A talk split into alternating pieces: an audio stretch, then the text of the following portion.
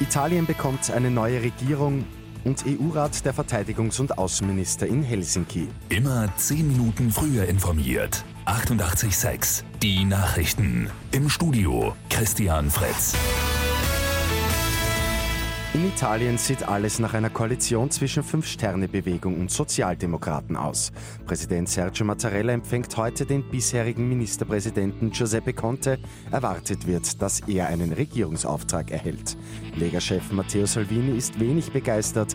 Die einzige Verbindung der zwei Parteien sei der Hass auf seine, sagt er. In Finnlands Hauptstadt Helsinki wird heute der informelle Rat der EU-Verteidigungs- und Außenminister fortgesetzt. Die Themen sind vor allem die militärische Zusammenarbeit, der Großraum Mittlerer Osten und die EU-Erweiterung. Österreich ist durch Verteidigungsminister Thomas Stahlinger und Außenminister Alexander Schallenberg vertreten. Wieder hat es keinen Sechser bei Lotto 6 aus 45 gegeben. Am Sonntag geht es bei einem Vierfach-Jackpot um rund 4,8 Millionen Euro. Das waren die Gewinnzahlen 4, 10, 20, 25, 29, 35, Zusatzzahl 32.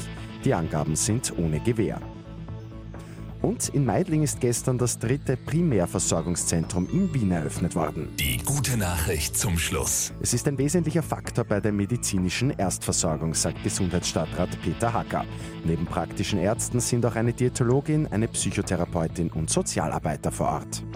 Mit 886 immer 10 Minuten früher informiert. Weitere Infos jetzt auf Radio 886 AT.